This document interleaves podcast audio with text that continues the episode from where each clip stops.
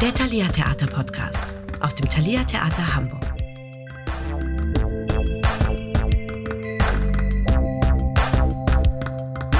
Heute aus der Reihe Werkstatt, in der es um aktuelle Produktionen, Hintergründe und Einblicke in den künstlerischen Prozess geht.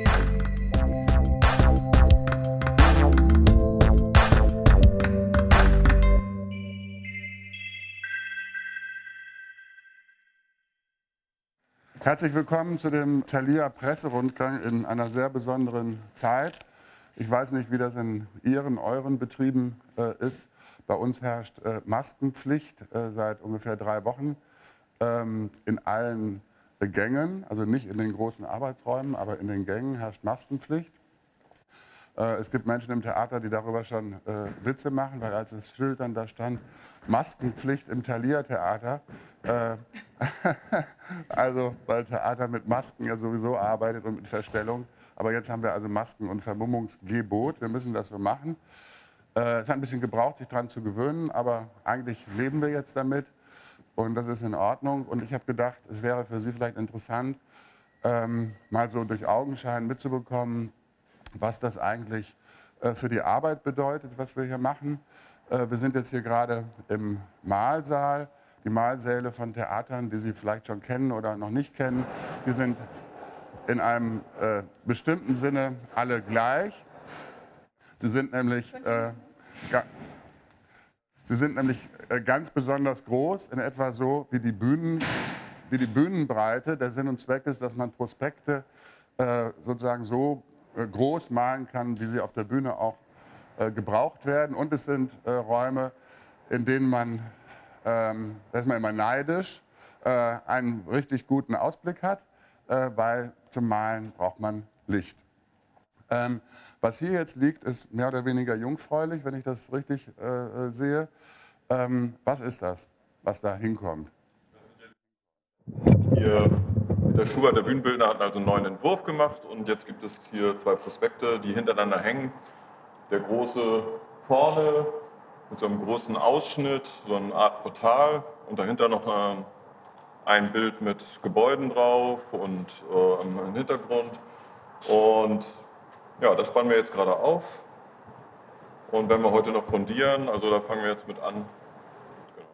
Ich habe äh, vorgestern mit Henning Sominka gesprochen und der hat gesagt, wir machen das jetzt Corona-mäßig alles anders, weil im Mahlsaal ist es so, dass jeder darf mal malen und das wird, da wird streng darauf geachtet, wer das gerade darf. Ja, genau. Und jetzt hättet ihr äh, einen besonderen Beschluss gefasst. Was steckt da dahinter? Ja, das hat einfach damit zu tun, dass wir natürlich auch immer noch in Kurzarbeit arbeiten. Das heißt, wir sind einfach nicht vollzählig da. Und äh, das heißt, ich spanne heute auf, morgen, übermorgen bin ich nicht da. Dann müssen die nächsten weitere machen. Das heißt, wir machen eine Übergabe das ist für uns auch neu. Also normalerweise ist es so, wenn wir ein Prospekt malen, vielleicht zwei Personen, drei Personen, je nach äh, Vorlage, äh, sind so möglich, weil jeder hat so seine Handschrift. Und das ist für uns jetzt neu, dass wir das ganz anders machen müssen. Jetzt müssen wir alle dran zusammenarbeiten. Das heißt, morgen der nächste, also wir teilen uns da so ein, wer da ist, muss dann halt den nächsten Schritt machen. Morgen wird dann angefangen aufzuzeichnen, das machen dann die nächsten. Genau. Das ist mhm. völlig anders. Und wie geht es euch so vom Arbeitsplatz her? Also der gesicherte bzw. gefährdete Arbeitsplatz äh, Thalia Theater Mahlsaal? Ja, also eigentlich geht es uns gut, weil irgendwie fühlen wir uns nicht so unsicher hier, das muss man schon sagen. Irgendwie dieses ständige Umstellen, Einstellen auf die neuen Bedingungen irgendwie. Aber ich finde ja schön, äh, wie man doch spürt, dass sich hier langsam alles hochfährt. Also wenn man das wirklich hochfahren ist da auch finde ich der richtige Ausdruck. Also wenn ich hier merke, wie die Produktivität steigt, äh, der Output aus den anderen Werkstätten, was hier reinkommt, also das kann man schon genau spüren. Okay, herzlich willkommen in der Tischlerei. Ich darf Ihnen vorstellen, Peter Bruns, Leiter der Tischlerei. Und wir können ihn gleich ein bisschen fragen. Ich habe oben schon gesagt, die ähm, die Schwierigkeit am Theater, die uns auch im Alltag immer wieder an den Rand treibt, eine, eine der größten Schwierigkeiten ist, dass punktgenau auf einen ganz bestimmten Termin das ganze Haus alles geleistet haben soll. Also ob das das Video, das Licht, äh, der Ton, die Tischlerei, die Maske, der Mahlsaal und so weiter. Und das muss total punktgenau auf diesen einen Tag hin klappen. Egal, ob irgendwer krank ist, egal, ob unvorhergesehene Zwischenfälle es gibt, ob jemand sein Konzept ändert. Es muss auf die Premiere hin äh, sitzen. Das klappt ja erstaunlicherweise dann meistens.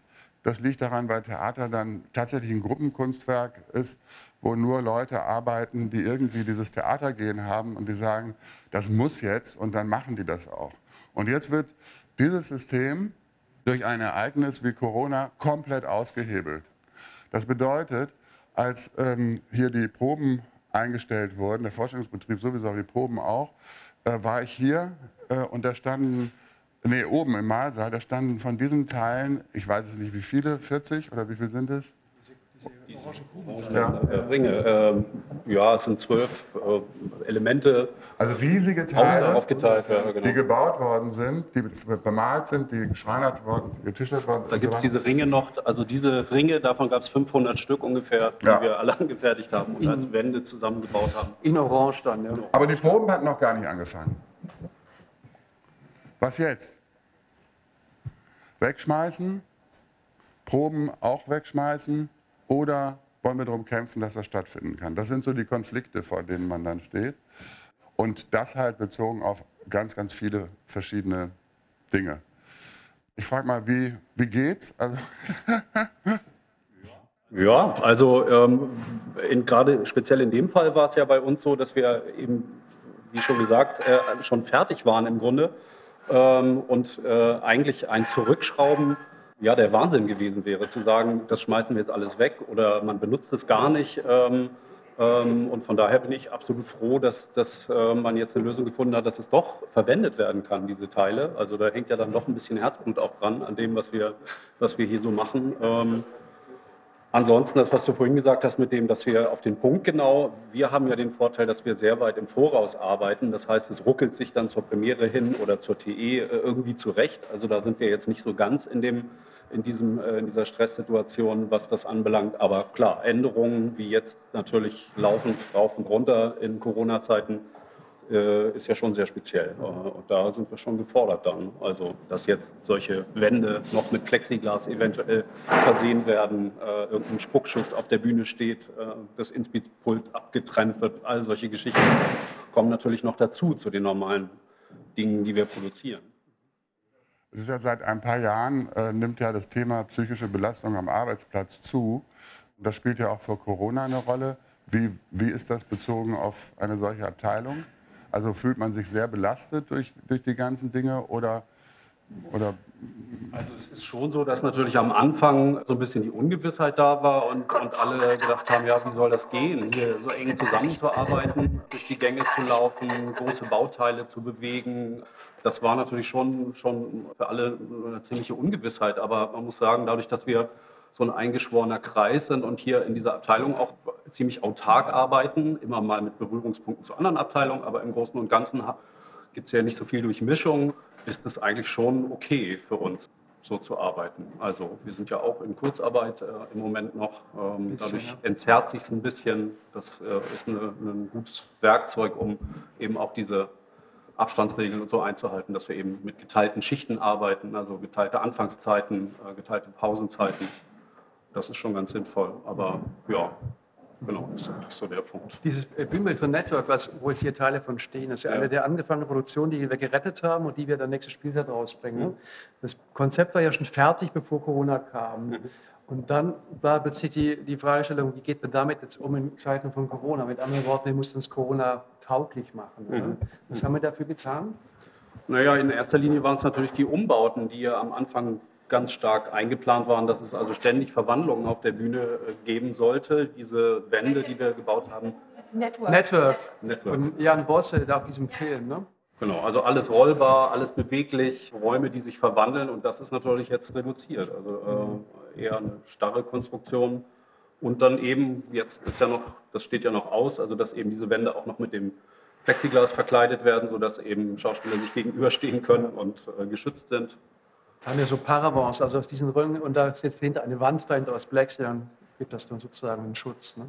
Also logistisch ist es natürlich ein Riesending. Äh, ähm, Natürlich kann man all die Sachen auseinandernehmen und einlagern, aber das fällt natürlich auch häufig jetzt weg. Und dann werden Sachen komplett im Seitenmagazin zwischengelagert, äh, um sie eben komplett als Bauteil auf die Bühne zu fahren, um jetzt diese, dieses Auf- und Abbauen äh, ein bisschen zu reduzieren, was ja unter Wahrung der Abstandsregeln und so im, im Moment eher schwierig ist, so nah zusammenzuarbeiten, um jetzt komplexere Bauteile zu montieren. Also, das beschäftigt uns auch jetzt im ganzen betrieblichen Abläufen. Wie kriegt man jetzt eigentlich die Bühnenbilder auf die Bühne, wieder runter, Probe, Vorstellung. Wir haben sonst ein, als Repertoire aus einen täglichen Wechsel und stellen schon noch fest, natürlich, dass diese Sicherheitsmaßnahmen, die wir ergreifen, ähm, äh, natürlich die Dinge auch verlangsamen. Ne? Und das heißt, man muss dann schon gucken, wie viel Volumen kriegt man bewegt in welcher Zeit, damit wir immer noch spielfähig bleiben. Und das hat Auswirkungen darauf, dass man auch dann in der Tat äh, Konzessionen machen muss, was ist momentan auf die Bühne zu stellen und was muss man, jetzt kann man es einfach nicht machen momentan. Das ist auch so, selbst wenn es keine Kurzarbeit gäbe, sondern alle würden zu 100 Prozent arbeiten, dann wäre die Arbeitsleistung äh, trotzdem nur, ich sage jetzt mal 70 Prozent. Das muss man auch wissen, ne? Ja, und dann kommt dazu, dann ja, sind ja nicht nur wir in Kurzarbeit, viele Hersteller sind das auch. Also wenn wir dann Materialien brauchen oder so, gerade Masken, äh, Kostümabteilung war da sehr stark betroffen, die bekamen dann gar keine Stoffe, weil die Firmen auch, auch in Kurzarbeit waren. Und die ganzen Lieferketten, zieht sich ja überall durch dann halt. Ne? Und erfordert, äh, verlangt dann viel Kreativität, auch mit der Situation umzugehen. Haben Sie Fragen? Sie gerade sagten, mit dem Auf- und Abbau der Bühnenbildner, wird das was in der, im Spielplan ändern? Also, dass man mehr en suite spielt dann? Also, die Stücke hintereinander weg, A, B, C, D Premieren macht? Oder? Ja, also danach, Joachim kommt sicher noch nachher noch drauf. Wir haben natürlich auch Reduktionen. Wie viele Zuschauer können wir in den Saal hineinlassen? Wie viele Leute können das überhaupt sehen, ein Stück? Und wie oft baut man das hin und her? Und was können wir überhaupt zeigen? Welche Stücke sind überhaupt in, in Zeiten von Corona äh, aufführbar? So, das sind gar nicht viele, ne? weil eng zugehen kann es momentan sich nicht. Also die lieben Zeiten von Corona ist kompliziert. Ja? ne, das, äh, da gibt es, glaube ich, jetzt bei Kabale eine, eine, Szene, wo sich dann Ferdinand und Luise durch eine Scheibe küssen. Ja? So. Also inszeniert dann sozusagen. Das sind dann so die Methoden, wenn man versucht, damit umzugehen klar. Aber das äh, führt erstmal zu einem sicherlich dünneren Spielplan. Es gibt weniger Stücke, die wir dann öfter spielen, äh, damit wir und die wir auch dann hintereinander eher mal spielen, was möglicherweise aber auch bei etwa 300 Zuschauern, die wir jetzt vielleicht mal haben, auch vielleicht erstmal okay ist auch. Ne? Okay. Ähm, vielleicht noch eine Frage zu diesen äh, Kästen. Die gehören zu keinem Bühnenbild, oder? Das sind die Pflanzkästen für die Gaußstraße. Genau. Da kommt ihr wahrscheinlich auch noch irgendwie später drauf. Oder ja, wir waren gerade bei den Pflanzen draußen. Achso, okay. Deswegen. Ja, genau. Da, äh, das sind die Behältnisse, wo die Pflanzen nachher reinkommen äh, in der Gaußstraße. Ja. ja. Können Sie nochmal sagen, Sie haben eben gesagt, Sie mussten auch Regie ähm, ja, ein, weiß ich auch nicht, einlegen, also den, das Regiepult für die Proben, wenn ich das richtig verstanden habe, ja? Äh, also das Inspizientenpult, da gibt es da gibt's ah, ja natürlich immer Kontakt zwischen den Menschen ja. auf der Bühne und, und den Inspizienten und da haben wir eine Plexiband äh, erstellt. Also solche Sachen, die, die gibt es natürlich. Fallen Ihnen da noch andere Beispiele ein, wo Sie solche Dinge gemacht haben, die für ja, den gesamten also Betrieb... Also auch Trennwände auf den, für die Probebühne gemacht, also dass praktisch das Regieteam von der, von der Bühne nochmal äh, getrennt ist, also so Kleinkram. Jetzt liegt hier vorne irgendwo so eine Abdeckung, wo eben äh, für, für die Videoregie, äh, wo eben zwei Leute an einem Pult sind, da eben nochmal eine, eine Abtrennung ist. Also Acrylglas ist im Moment sehr gefragt äh, und auch schwer zu bekommen. Also, ja, ja, ja. Als Plexiglashersteller, die gehören sicher zu den Gewinnern der Krise, die Plexiglashersteller. Ja. Ja. Toilettenpapier ja. Und das wird sicherlich auch noch kommen, also wenn dann klar ist, wie eben die Zuschauersituation ist, also dass man da dann auch noch die Einlasssituation, also solche Geschichten, die beschäftigen uns ja auch noch, werden dann noch irgendwelche Counter gebraucht, äh, um an verschiedenen Stellen Publikum ins Haus zu lassen? Äh, ähm, gibt es noch irgendwelche Abtrennungen zwischen den Logen oder sowas? Also das äh, sind alles so Dinge, die sich jetzt noch.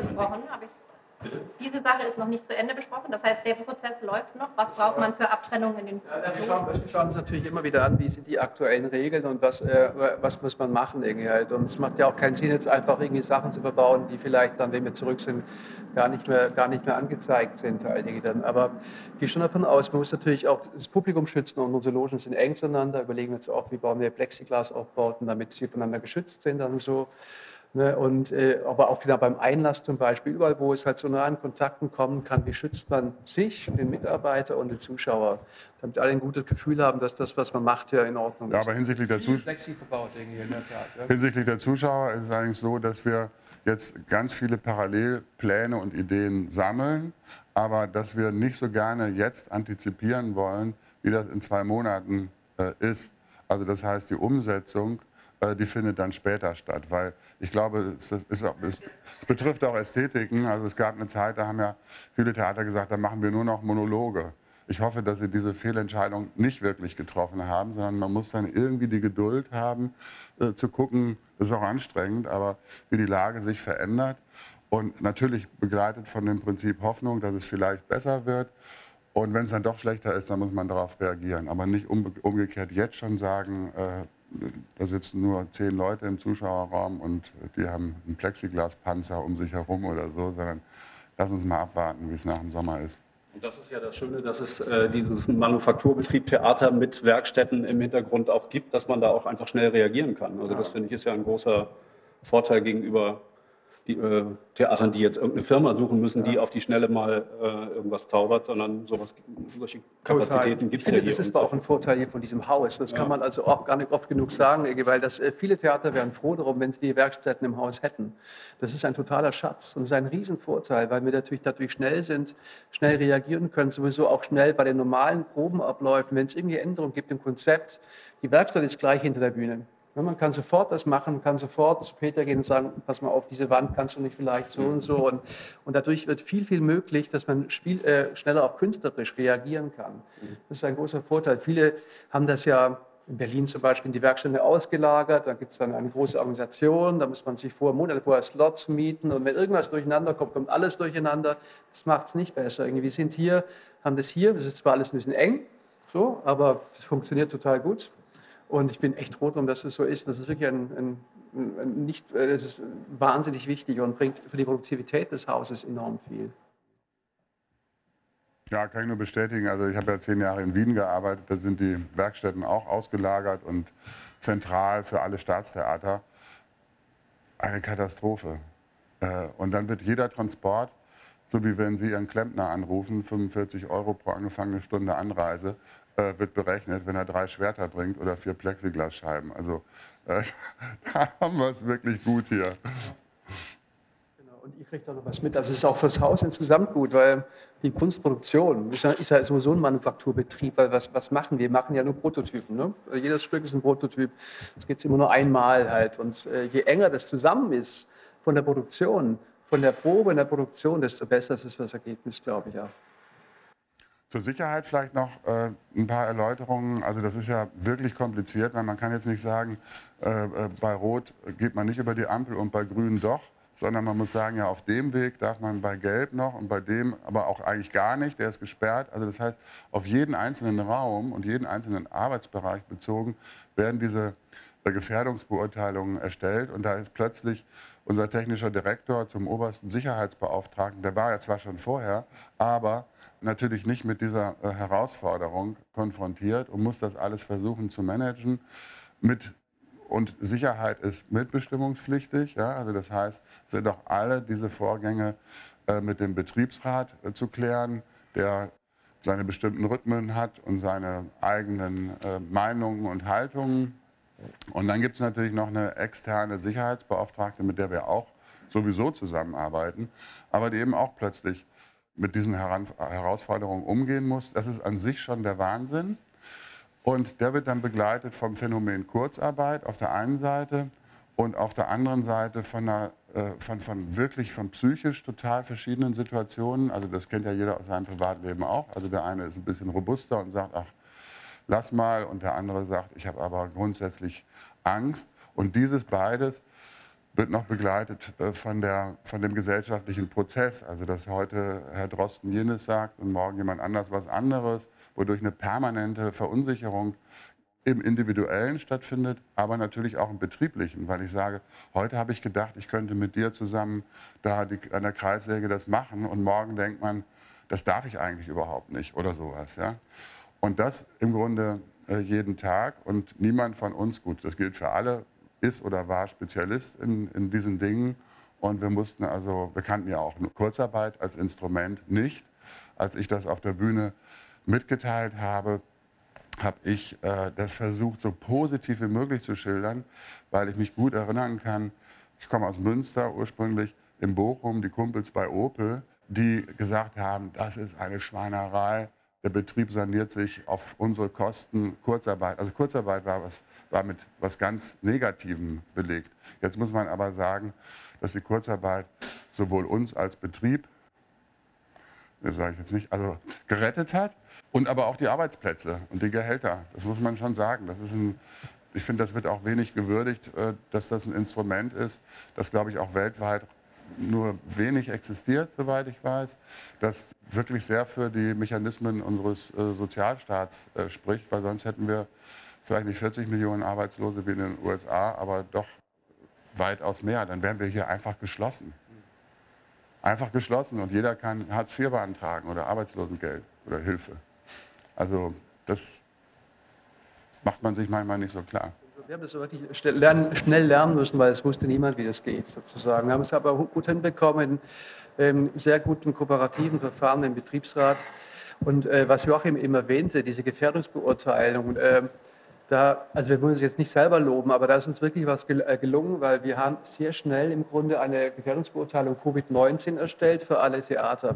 Wie können Theater in Zeiten von Covid-19 arbeiten? Mit den ganz spezifischen Prozessen und Vorgängen, die Theater betreffen. Und haben da ein 60-, 70-seitiges Chronolog zusammengestellt. Und äh, das dann für uns eine Leitlinie war, wie ist Arbeiten möglich. Und das haben wir dann auch gemerkt, das interessiert die anderen auch, weil die genau von denselben Fragestellungen stehen und haben das dann auch in ganz Hamburg an den Theatern verteilt, die sehr dankbar waren, dass sie da eine, eine Leitlinie kriegten und haben es sogar auch äh, bundesweit verschickt. Und, äh, weil man merkt, die Probleme sind überall die gleichen und äh, wenn man sich gegenseitig helfen kann, dann wie man die Arbeit organisieren kann in diesen unsicheren Zeiten, ist jeder dankbar dafür. Ja, man darf es doch ganz kurz mal deutlicher sagen. Also äh, wir sind ein bisschen stolz darauf. wir waren wirklich ganz weit vorne, sowohl im zeitlichen Verlauf her, weil wir sofort angefangen haben, also sofort. Und dann waren wir ganz gut und dann haben viele Theater, auch der Bühnenverein, also die, die Verbände, haben angerufen, sag mal, wie macht ihr das? Schickt uns das mal. Es betraf auch das mit den, äh, mit den Zoom-Proben. Sag mal, stimmt das wirklich? Ihr macht jetzt Zoom-Proben, waren wir auch äh, einer der ersten, die das gemacht haben. Das hat möglicherweise auch damit zu, natürlich damit zu tun, dass wir ganz gut sind, aber vielleicht auch mit Umständen, äh, nämlich wir wurden konsequent geschlossen. Dafür bin ich dankbar. Klingt komisch. Ich bin dankbar dafür, dass die Stadt Hamburg uns geschlossen hat, weil es eine klare Richtlinie gibt, wie wir uns zu verhalten haben. Und wir wurden nicht uns selbst überlassen. Äh, das war ganz bitter, aber es war trotzdem gut so. Und das Zweite ist, dass wir dann eine Woche später die äh, Proben ebenfalls ausgesetzt haben, ebenfalls von einer Minute auf die andere und im Grunde genommen eine vorübergehende äh, Betriebsschließung angeordnet oder durchgeführt haben, weil wir im sehr, sehr weiten Umfeld des Thalia-Theaters plötzlich tatsächlich einen Corona-Positiv-Fall hatten. Und es war vorher schon schwierig, soll man arbeiten, kann man arbeiten, darf man arbeiten? Ja, man darf arbeiten. Es hat uns niemand verboten zu arbeiten von der Politik, vom Staat. Aber äh, wir haben das beide so empfunden, dass der Vertrauensverlust in der Belegschaft droht groß zu werden, wenn wir jetzt einfach sagen, äh, wir arbeiten jetzt. Und dann kam dieser Fall und haben wir gesagt, jetzt ist Schluss. Dann haben wir den Stecker kurz rausgezogen. Und dann waren wir froh, dass es nicht in der ja. Zeitung stand. Und, nee, und äh, das war wirklich gut, um sich zu besinnen und haben trotzdem sich weitergemacht und haben dann uns sehr schnell organisiert, wie wir, wie wir es wieder, wie wir die Krise bewältigen können, wie wir es konsolidieren können und wie wir dann tatsächlich auch mit Hilfe dieser Maßnahmen langsam wieder hochfahren können. Und das ist eigentlich total gut gelungen. Es war also für uns, für uns war das äh, funktioniert auch gut, muss man sagen. Also das ist äh, auch aus der Praxis kann man sagen. Äh, das hat sich bewährt und ähm, ich sage es immer wieder, ähm, bei Butni einkaufen ist wahrscheinlich gefährlicher als äh, unter den der mit dieser Gefährdungsbeurteilung, also wenn die angewendet wird, äh, dann hier im Werkstattbereich oder so zu arbeiten. Also man hat ein gutes Tool, um ja, damit umzugehen mit der Situation. Das freut mich, freut mich sehr, ich finde es auch, das wirklich gelungen. Können Ihnen das auch gerne zur Verfügung stellen, wenn Sie daran Interesse haben. Das ist ein bisschen speziell, also ein bisschen formalistisch, bürokratisch, 70 Seiten. Maßnahmen beschreiben. Ist das schwierig, so, als Abteilungsleiter ja. so eine Gruppe von Mitarbeitern dann zusammenzuhalten, weil der eine ist mehr so und der andere ist mehr so? zwischen Angst und Zuversicht? Vorher auch schon äh, so gewesen. Also äh, ja, also unser Vorteil ist tatsächlich, was ich vorhin auch schon beschrieben habe, dass wir ja doch ein ziemlich eingeschworener Kreis sind und gar nicht so diese äh, Vernetzung äh, wie jetzt im Bühnenbetrieb direkt, ähm, wo wir also ständig mit wechselnden Leuten äh, in Kontakt kommen. Also dadurch, dass wir hier so ein, eine Insel sind, äh, mehr oder weniger äh, eben im Werkstattbereich, ist es nicht ganz so kompliziert. Also äh, klar, das sind immer so die Sachen, wenn die Tür aufgeht, dann steht die Bühnentechnik drin, wir brauchen mal, da gibt es dann immer so die Sachen, wo, wo es dann ein bisschen schwierig wird, aber das ist jetzt hier nicht so häufig. Also von daher hält sich es in Grenzen. Und äh, ich glaube, dass eben so diese ähm, Gefährdungsbeurteilung und die Umsetzung, wir machen es tatsächlich so, dass wir mehrmals in der Woche so eine Feedbackrunde ähm, hier in der Abteilung machen, wo wir wirklich dann drüber reden, gibt es Verbesserungsvorschläge, die dann auch einfließen in die Gefährdungsbeurteilung. Also das äh, melde ich dann zurück an Kerstin Budde oder Harjo Krause. Ähm, und ähm, ja, von daher ist es so ein Prozess und wenn alle da beteiligt sind, dann glaube ich, dann funktioniert es auch ganz gut. Genau, dann Und wird es es nicht so jeden Montag um übergespielt. 12 Uhr in der Taskforce thematisiert und besprochen und dann überlegen wir, was machen wir als nächstes, wie kriegen wir die Situation hin und das läuft wirklich sehr kooperativ.